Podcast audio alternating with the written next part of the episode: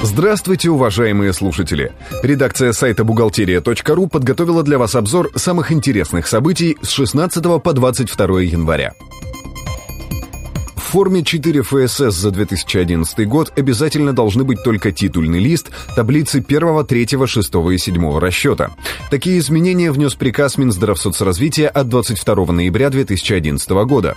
Поправки следует учитывать уже с отчетности за прошлый год, хотя приказ еще не прошел регистрацию в Минюсте. То есть нормы еще не вступили в действие, но, видимо, ждать этого осталось недолго. Федеральная налоговая служба представила информацию о кодах классификации доходов бюджетов в 2012 году. Подробный перечень КБК по налогам вы найдете на сайте бухгалтерия.ру. Индивидуальные предприниматели могут не сдавать в пенсионный фонд отчетность за 2011 год.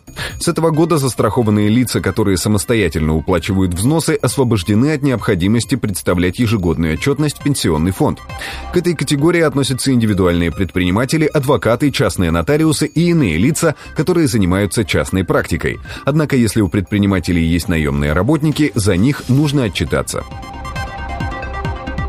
С 1 января 2012 года за иностранных граждан, работающих в России, компании обязаны платить страховые взносы на обязательное пенсионное страхование.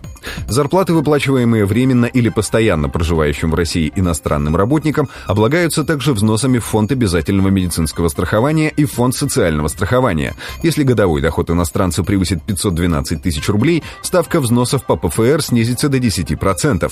При этом не надо платить взносы в другие внебюджетные фонды. Депутаты намерены увеличить штрафы за нарушение правил открытия и закрытия счетов. Законопроект прошел первое чтение в Госдуме. Наказание ждет тех, кто забывает сообщать об открытых или закрытых счетах и вкладах в зарубежных банках.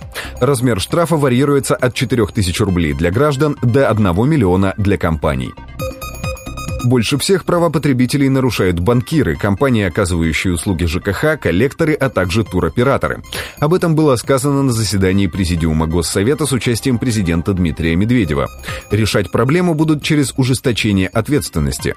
Но главное не пережать, предупредил президент, а то те же коллекторы уйдут в криминал и вместо конвертов венки будут к дверям присылать. По словам Медведева, в ближайшее время будет подписан ряд поручений по улучшению защиты прав потребителей. Немного криминальной хроники. В Москве при получении крупной взятки задержан налоговый инспектор отдела выездных проверок. Налоговик получил от представителя одной фирмы взятку в размере 2 миллионов рублей за снижение выявленной в ходе проверки суммы неуплаченных налоговых платежей с 17 миллионов рублей до 2,5 миллионов. В отношении задержанного возбуждено уголовное дело. На этом мы заканчиваем обзор важных событий за неделю. Самые актуальные новости вы всегда сможете найти на сайте бухгалтерия.ру. Спасибо, что вы были с нами. Слушайте нас через неделю.